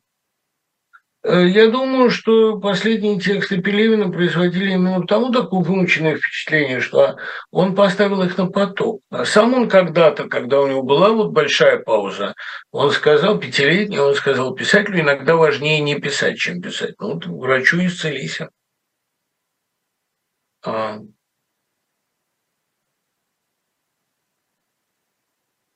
Видел сюжет, директор радио Радонеж говорит, что украинцев надо выжигать, ссылаясь на пророка Илью из Ветхого Завета, который уничтожал язычник. Вы были правы, говоря про архаичное сознание, но интересно другое. Как произошла эта трансформация? Или они всегда были такими, но сейчас это стало явно? Ну, Настя, человек вообще грубое, злое животное. Если он не занимается собой или если его поощряют к падению, он падает, причем падает стремительным домкратом. Это очень быстрая штука, а, моральное падение. На лед цивилизации человека слетает элементарно. Вот это культивировать очень долго. Понимаете, вот эм, довольно там несколько таких поколений, условно говоря, что все пространство борщевик захал.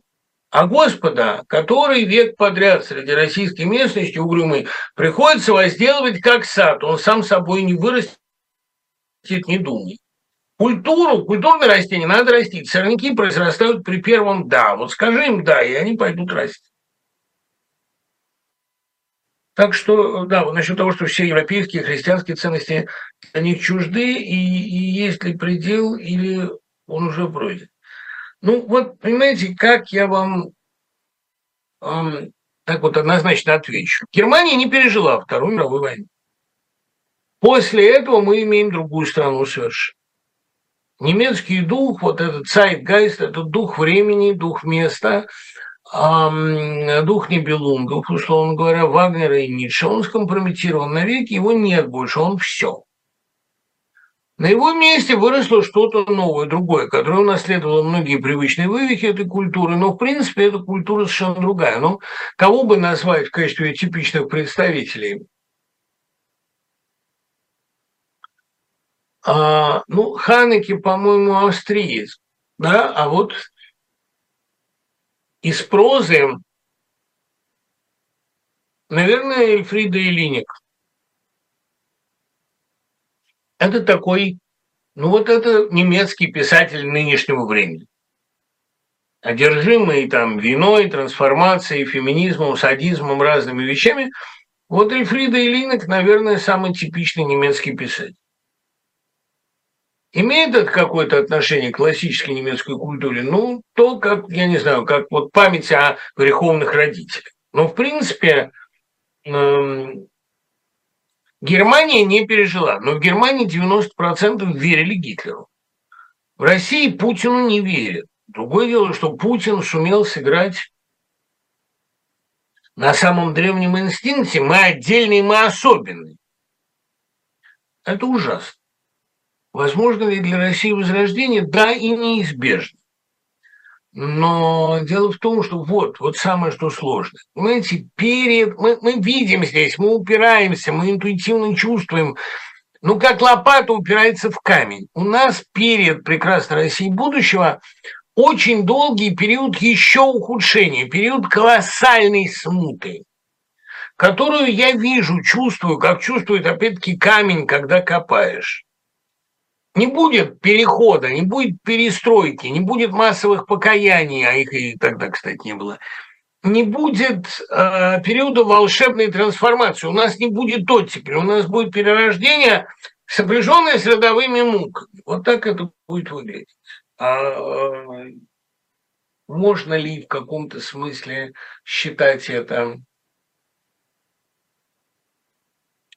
можно ли считать это мирным выходом, да, возвращением в европейскую семью народов, я боюсь, что этого возвращения точно не будет. Этого не хотят ни русские, ни европейские семья. Будет попытка опять на отшибе выстроить какую-то свою особенную жизнь.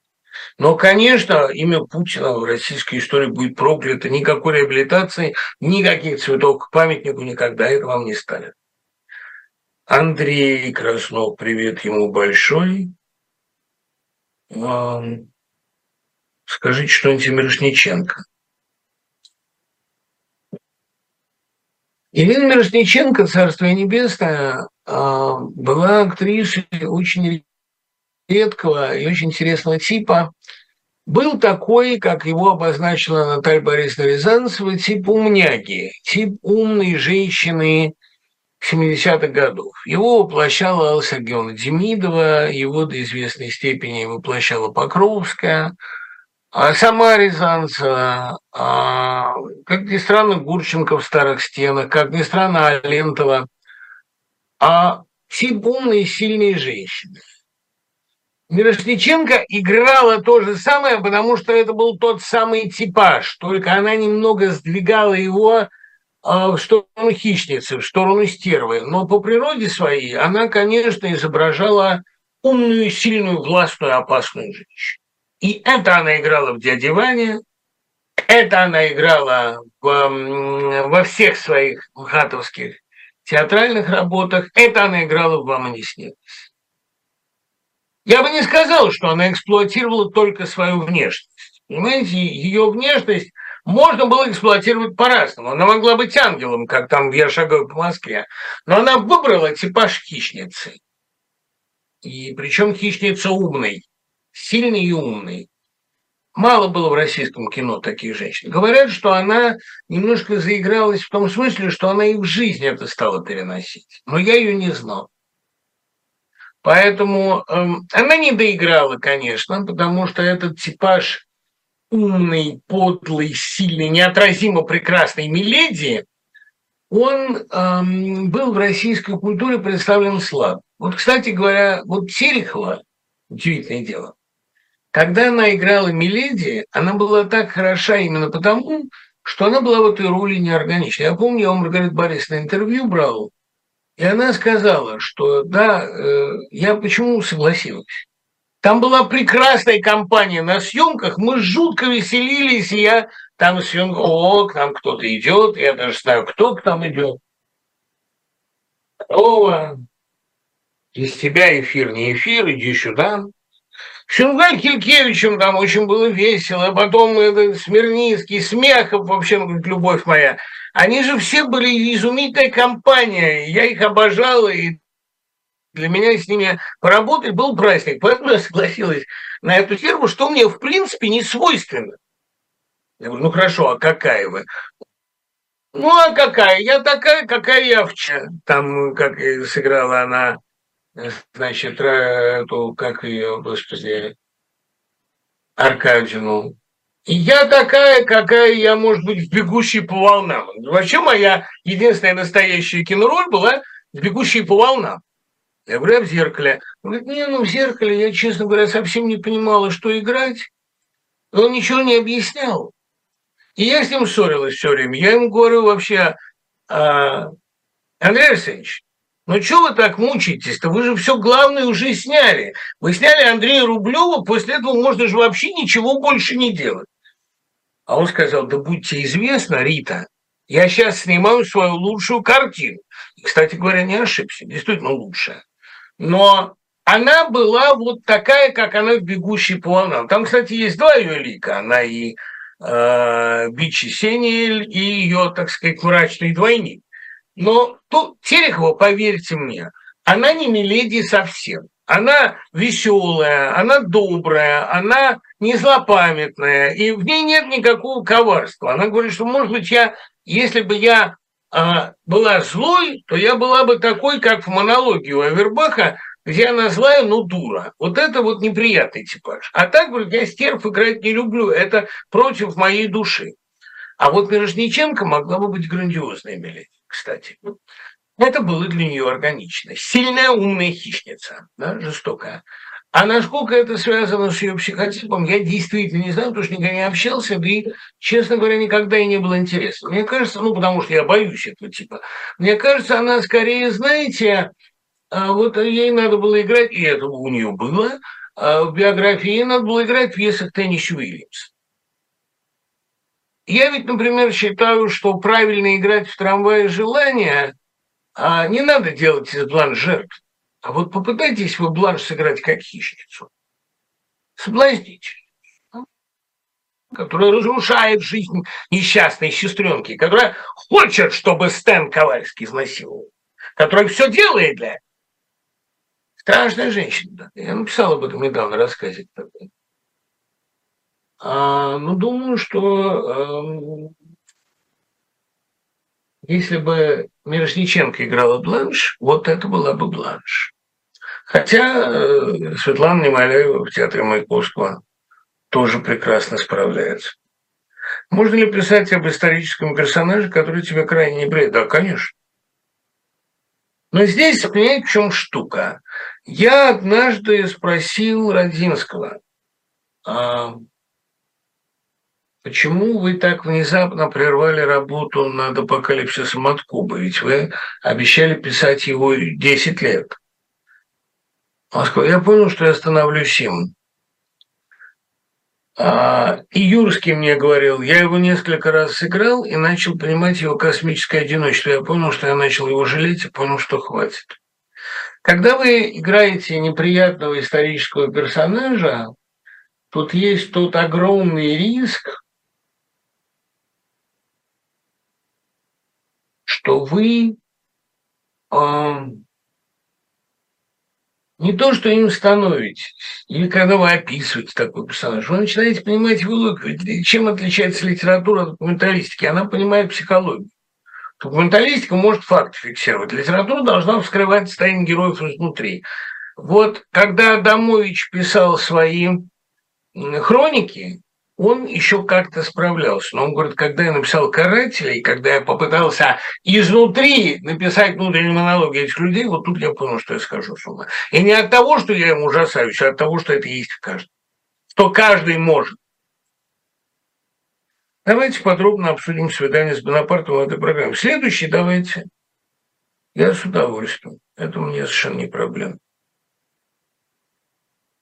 А как же Старый Новый год, это я интеллигент? Не помню эту реплику, надо пересмотреть. Я вообще ни разу до конца не смотрел Старый Новый год. Мне очень жутко не нравилась эта пьеса, потому что мне, наверное, не нравится эта среда. При том, что Рощин один из, в общем, высокоумных и учтимых драматургов, и надо, наверное, поперечитывать его. А его рассказ «Канистра» я вообще когда-то считал шедевром. И когда я ему об этом сказал, он, я тоже так думаю, Рощин был прекрасен, очень был умен, кстати. Вот был человек изумительного ума, глубокого, а ума от живота, понимавшего людей. Да, наверное, надо мне эту вещь признать. Играете ли вы в шахматы? Да, Руслан, кстати, огромное вам спасибо за плакат «Клуб одиноких сердец». Я в шахматы не играю, я люблю решать задачки. Как Набоков говорил, это другой тип душевной организации. Э, в шахматы я не играл, потому что мне вообще не очень приятно, так сказать, борьба, интеллектуальный рестлинг. А вот порешать задачки и поразбирать партии я люблю. Мне Каспаров когда посоветовал несколько партий, в том числе свои, которые наиболее интересно разбирают. Там ветвится фантастическое количество вариантов. Я их иногда смотрю, но, к сожалению, я совсем не шахматист. О, Дима Кравченко, спасибо, Дима, привет вам. Давно не виделись, скоро увидимся. Именно увидимся, потому что а, иногда слепые бывают более зрячими, и вы должны понимать, должны чувствовать, что мы а, ну, в шаге от встреч, скажем так. А, не надо переделывать ЖД, вторые редакции всегда хуже. Спасибо, Дим. Э, не всегда. Я, кстати, считаю, что и столбцы у Заболоцкого не так уж сильно испорчены, а импровизация на рояле Пастернака стихотворения стала не хуже от переделки. Нет, мне нравится вполне. Ну, понимаете, если бы меня другой редактировал, я бы обиделся. А когда это делаю я сам или, или читатель, которому я верю, то я, я же вижу лишние куски, которые там просто, ну, торчат. Это очень... Избыточность – это не то, что я в себе люблю. Хотя я согласен, что производит некоторое впечатление. Um, Я все чаще и чаще встречаю задыхающихся, безумно талантливых подростков. Они умные, но они буквально умирают, у них регулярные мысли о суициде, у некоторых даже попытки. Мне самому 17, я преподаю литературу, и у многих моих учеников такие же проблемы. Сам я выбрался из такой ситуации благодаря вам и Домбровскому. Спасибо, что вы меня поставили в этот ряд. Домбровский, да, очень антисуицидный и очень я бы сказал, психологически реабилитирующий писатель. Детей, которые увлекаются литературой, я могу постепенно выводить из оцепенения, но ведь иногда не получается. А есть люди талантливые в других областях, математика, физика, география. Я понимаю, что у меня нет опыта, и я вряд ли могу, имею право заниматься с ними, но больше буквально некому. Что мне делать? Порекомендуйте фильмы, которые помогают человеку жить в таких условиях, кроме Домбровского, Грина и Куприна. У вас был рассказ «Неволя», перечитываю его каждый день и ощущаю себя в этой ситуации. Вань, спасибо, прекрасное письмо. Вы э, мне напишите на Дмибык в Яндекс.ру, мы с вами свяжемся. Я могу сказать, чем можно занять такого ребенка и вывести его из интеллектуального ступора. Момент провокации, момент сложной литературы, которую трудно понять. Ну, например, из всего Пинчина, помимо Against the Day, который, конечно, гениальный роман, больше всего я люблю Ви. Вот попытка правильно прочесть Ви, понять, про что там, собственно, разгадать все эти интеллектуальные головоломки. И еще одну книгу могу порекомендовать. Роман Чарльза Маклина «Страж». «The Watcher». Это великая книга. Ее стоит читать и перечитывать. Там очень многое заложено. Стивенсон, я вот тут, кстати, прикупил несколько первоизданий Стивенсона, в том числе его книжки, написанные совместно с Тынком, с Пасынком. У него изумительная эта женщина, жена его, которая была старше его на 10 лет, красавица с романтической судьбой безумной. И вот то, что он с этим пасынком вместе сочинял, а, ну, там, роковая шкатулка и так далее, это довольно легкое произведение. Что из Акунина вам больше всего нравится? А, «Алмазная колесница», конечно. Лучше всего написано, и самая очаровательная героиня – списанные, насколько я понимаю, с Варварой Горностаевой, которую я тоже очень люблю. Потом, да, понимаете, возвращаясь к литературе, которая может э, вытащить из э, суицидных настроений и из паралича воли. А это может быть, ну как, понимаете, почему я всегда советую Грина? Потому что Грин – это очень яркие пятна, очень яркая вообще литература. Но иногда спасает такая вот интеллектуальная головоломка, когда вещь трудно, сложно написана, когда для реставрации ее фабулы, для понимания про что, надо очень большую проделать работу над собой. И потом еще одну могу штуку посоветовать, но я ее советую, понимаете, это, вот это не имеет никакого отношения к интеллекту. Есть, не, хотя она какой-то косвенно имеет, есть некоторые занятия, которые сами по себе помогают сохранить здравый ум. Это, например, езда на Соловиле. Это моноколесо, которое я освоил за две недели, а некоторые осваивают за 15 минут. Жалковский вообще встал и поехал. Он такой велосипедист, у него чувство равновесия доведено до патологической остроты. Но Соловил, вот это внушает вам и самоуважение, и потом ну, просто это как будто душеполезное занятие. Я на нем вот э, в минуту жизни трудную 2-3 часа проводил. А иногда и без всякой трудной минуты. Ну, просто едешь там, что-нибудь загадываешь себе, вот это препятствие я перескочу или нет. Соловил, по крайней мере, раньше когда Россия не была в такой ужасной изоляции, можно было за сравнительно небольшие деньги купить. А э, в Штатах он там стоит, ну, если простая модель, не очень современная, за 700-800 его можно взять легко. Классная штука, попробуйте, пожалуйста. Я очень-очень эту Жила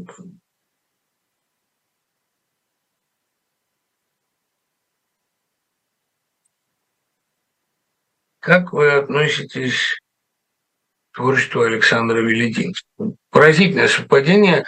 Сегодня Александр Велединский прислал мне э, ролик своего нового фильма. Я, конечно, буду сейчас его смотреть. Я очень люблю Александра Велединского. Я люблю его как человека, как режиссера. Его фильм в Кейптаунском порту кажется мне без преувеличения гениальным. А, ну, я очень люблю у него и географа. Фильм 1993, я ничего о нем не знаю, ничего не слышал, но мне это жутко интересно. Все, что делает Велединский, как сценарист «Бригады», как сценарист многих вообще своих фильмов, как режиссер, как человек, такой гигантский индейец Джо, а как отец, мы много с ним об этом говорили, мне это безумно интересно. Это настоящий русский человек, сильный, здоровый, загадочный, умный, медлительный, скрытный. И широко и разнообразно талантливый. Ну, как же не любить Великинского? Его очень приятно, сердце сердцу весть подает. Он мне шлет, а вы о нем спрашиваете. Собираетесь ли вы переводить свои тексты, прозу или поэзию на английский язык? Нет. Я э, перевожу сейчас, я много раз об этом уже говорил, перевожу для души просто. Ну, Понимаете, э, стихи нельзя писать все время, но чтобы не сойти с ума, когда ты их не пишешь, хотя вот сейчас я штук шесть неплохих, по-моему, накатался в последнее время, э, я сейчас их буду выкладывать постепенно в Патреоне, но видите, э, я,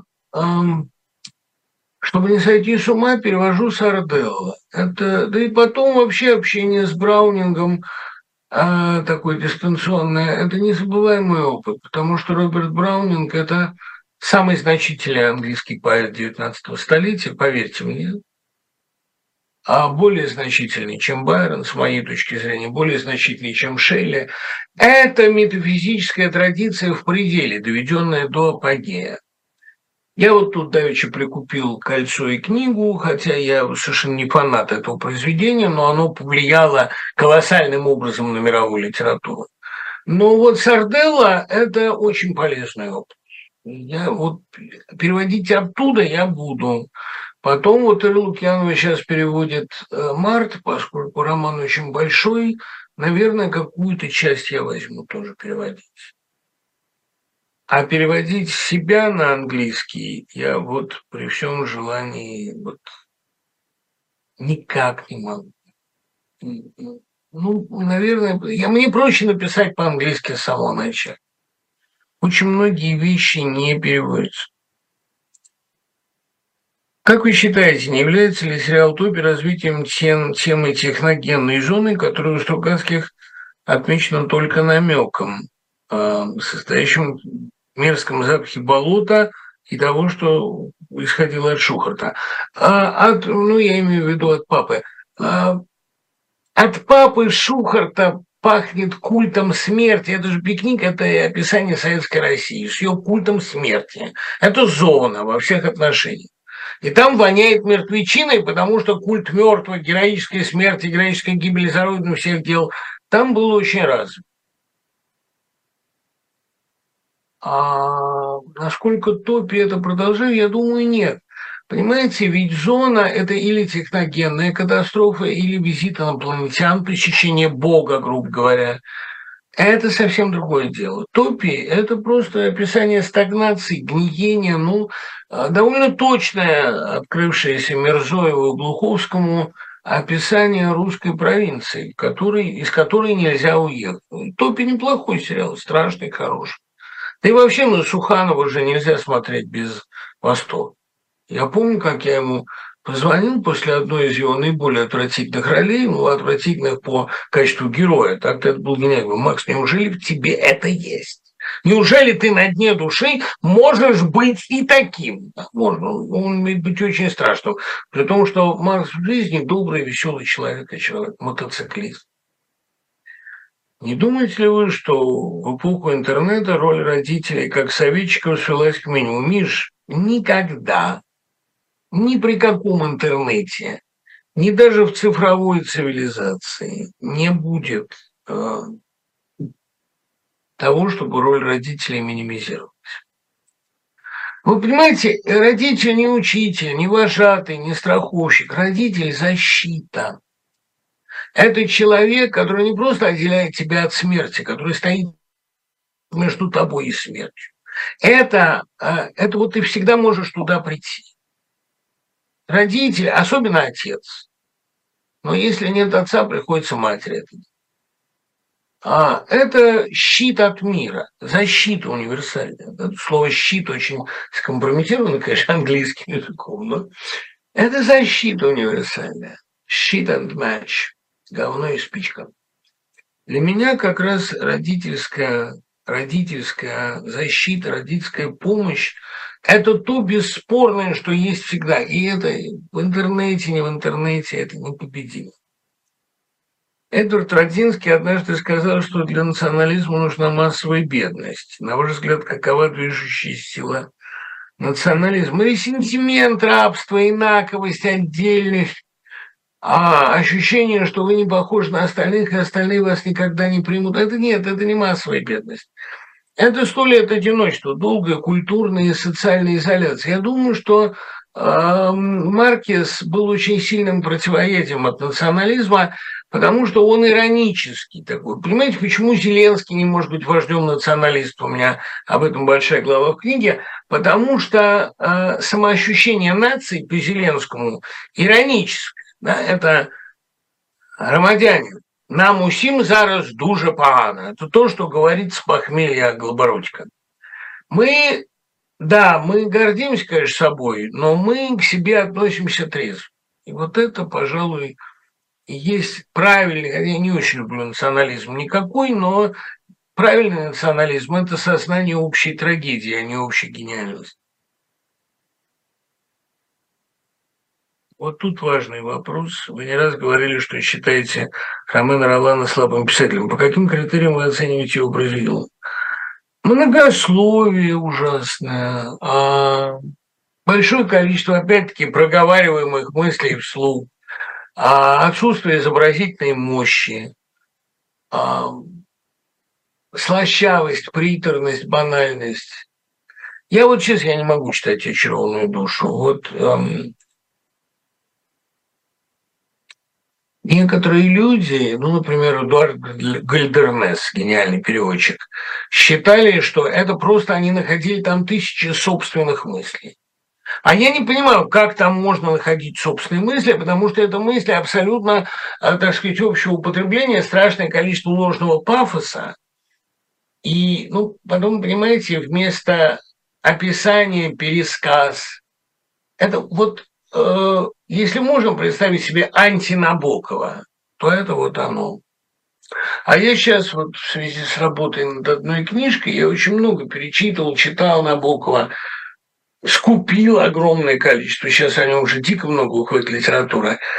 И я лишь раз поражаюсь тому, какой это был все-таки прекрасный человек. Вот если спросит меня об идеале русского человека, то это Владимир Владимирович Набоков. Там. Три Владимира Владимировича загромождают пути моего воображения. Путин, Маяковский и Набоков. А Путин – это негативный полюс, все худшее, что есть в русском характере. Маяковский серединка на половинку, а Набоков – это идеал, это лучший из Владимира Владимировича.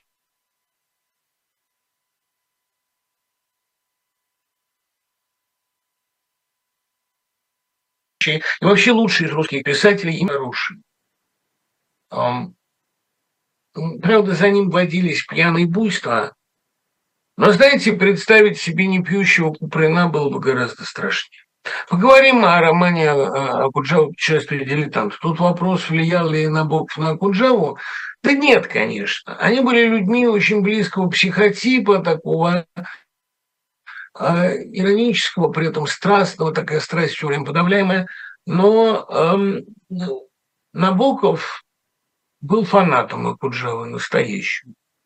И когда он встретился с Ахмадулиной, она думала на него лично произвести колоссальное впечатление. Он сказал, вы знакомы с Акуджавом. Неужели вы знакомы с Акуджавом? Мало того, что он перевел э, вот этот вот сентиментальный марш «Esperanza, I will then be back», и не только потому, что он э, вообще к песням, к жанру авторской песни относился с крайним любопытством, он видел в характере Акуджава нечто белогвардейское. И он думал, что э, сентиментальный марш написан от лица белого офицера. Мало того, что он цитирует Вати, назвав этого старого солдата гениальным поэтом, у него есть какие-то глубокие, при том, что Акуджава очень москвич, а Набоков никогда в Москве не был за всю жизнь, при этом у него действительно есть какое-то очень сходное ощущение России. Любовь на биологическом уровне, а не на уровне прокламации или каких-то идейных там высказываний, пафоса. Что касается путешествий дилетанта, этот роман родился из э, заметки э, в книге Алексеевский Равелин Щеголева. А история Мятлева произвела, ну, на самом деле, Трубецкого, разумеется, произвела на Акуджаву колоссальное впечатление. И ему увиделась здесь главная мысль его историософии. Михаилу Поздняеву, блистательному, кстати, поэту и филологу, он как-то сказал, главная мысль путешествия дилетантов одна. Что вы все прицепились к человеку? Дайте человеку жить. Эта идея просто возможный, возможный абсолютно счастливой жизни, если бы отстали, если бы перестали лезть. Не случайно там эпиграф когда двигаетесь, старайтесь никого не толкнуть. Исправим хорошего тона. Я не думаю, что в «Путешествии дилетантов» это ведь очень большая книга, двухтомный роман. Я не думаю, что в нем а, есть какая-то одна стержневая идея. Но музыкальное настроение, лейтмотив, безусловно, есть. Как всякая хорошая проза, «Путешествие дилетантов» содержит два послания. Одно на уровне фабулы, на уровне, а, так сказать, совершенно гениального Э, пересказы истории поэта Трубецкого, то есть не поэта, а такого, ну, князя, Бонвивана, Бритера, что-то он и пописывал. И его любви к Житимировской, которую он сделал в результате в романе Владимировской. История их бегства, история заключения князя, его похищения, ну, то есть похищение Лавини и потом он был и сразу умер. Припадки, вот эти припадки внезапной щедрости ему придумал Акуджава. В Мятлеве а, воплотилось все, что Акуджава любит в людях. Железный характер при мягкосердечии, при сентиментальности, рыцарственность, при доброте, при крайней сдержанности и а, болезненное чувство собственного достоинства. Это то, что роман транслирует на уровне содержания, в общем, не богатого, довольно простого. История красивая, подлинная, но простая. А вот то, что он транслирует на уровне формы своей романы, вот это и есть тот полифонический роман, о котором всегда мечтал Василий Павлович Аксен. Это роман, в котором множество лейтмотивов музыкальных, в котором множество героев, у каждого своя тема, и каждый эту свою тему ведет. А это роман действительно симфонический по звучанию. В нем появляется, кстати говоря, множество героев другой прозы. Акуджавну появляется, например, Авросим, который, помните, бедный писарь из «Глотка свободы» в повести о Пестеле, он появляется уже глубоким стариком, полностью разбитым, размазанным. Пожалуй, главная мысль в этом романе – это мысль о попрании человеческого достоинства в России на протяжении всей ее истории и о противостоянии вот этой внутренней музыки, которая в этих людях так все равно сильна.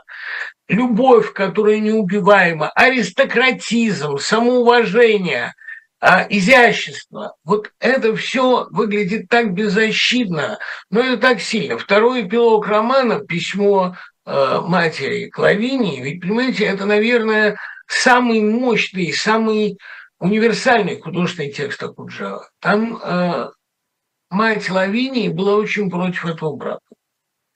Даже не брака, а самого этого знакомства. И бегство Лавинии с Метлевым, это должно было восприниматься как семейный позор. Но в этом письме мы бравуры, вот это гордость задавленная, задавленная, а я понимаю, я одобряю тебя, бесконечно целую тебя и благословляю, твоя мама, потому что ты совершила то, что хотела, потому что твой аристократизм в твоем умении поставить на своем вопреки всему. И она, которая должна бы там, значит, что, что будет говорить княгиня Мария Алексеевна, она восторгается этим поступком. Мы бравуры, мы шляхта, мы дворянство, мы аристократия, мы никому не позволим лезть в наши дела. Кстати говоря, в этом романе очень много ноток автоэпитафии, там, мотивов прощания с жизнью. Я Акуджава писал его там с 50 до 54, трех, там это время, когда он очень серьезно пересматривал свои ценности, когда он осознавал новый возраст, он говорил, мне всегда было 40, и вдруг внезапно стало 70. А вот это роман старения, конечно, и в нем а, очень сильные ноты эпитафии. Ну вот Александрина, которая не умирает, а оказывается жива, Александрина, которая беспомощна перед собственным характером, перед собственной судьбой, вот это возлюбленная Мятлева, это странно горячее тело, помните, она а, такая из тех, кто Акуджаве особенно дорог, они носимые судьбой, носимы ветром. И вот эта благородная беззащитность, дилетантизм в высоком смысле, это для Акуджавы примета вымирающего поколения, примета поколения аристократической легкости. А Акуджава, конечно, аристократ, а не интеллигент, потому что для него существуют, он говорил, то ли кавказские, то ли арбатские, незыблемые законы. Он поэтому так и радовался, когда э, Ямбург и его ученики придумали слово «арбатство». Тогда он стал ощущать себя дворянином Сарбатского двора. Он действительно дворянин, а не разночинец. В чем преимущество дворянин? Дворянин вообще всегда в сильной позиции по сравнению с разночинцем. Потому что его убеждения не являются результатом свободного выбора. У него выбора нет. Он действует в навязанной парадигме. И Мятлев в романе – это именно человек, который физически не может переступить эту черту, который не может сделать низость, для которого нет компромисса. А в романе, который все отчетливо смещается на юг, они же бегут в Грузию, там очень отчетливо, что Куджава, как бы сложно не складывались его отношения с Грузией, все-таки ощущал себя грузином всегда. Пусть он назывался грузином Московского разлива, но и тут какая штука. Понимаете, для него Грузия, которым, кстати, ему предлагал Шварцнадзе вернуться, предлагал там жить и работать спокойно, и любую опалу он бы там пережил.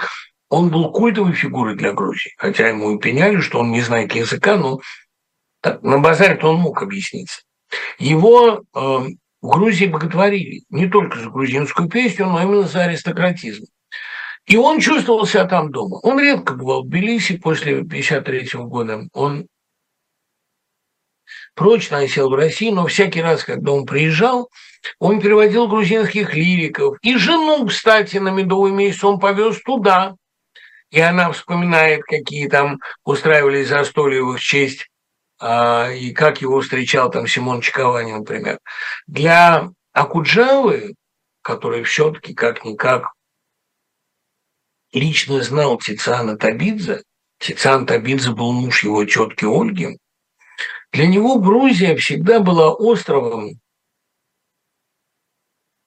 достоинства, вдохновения, любви. И чем дольше смещается, чем больше сдвигается роман на грузинскую щедрую землю, тем больше в нем пронзительной печали и странного такого печального вечернего уюта, который есть в тбилисских домах.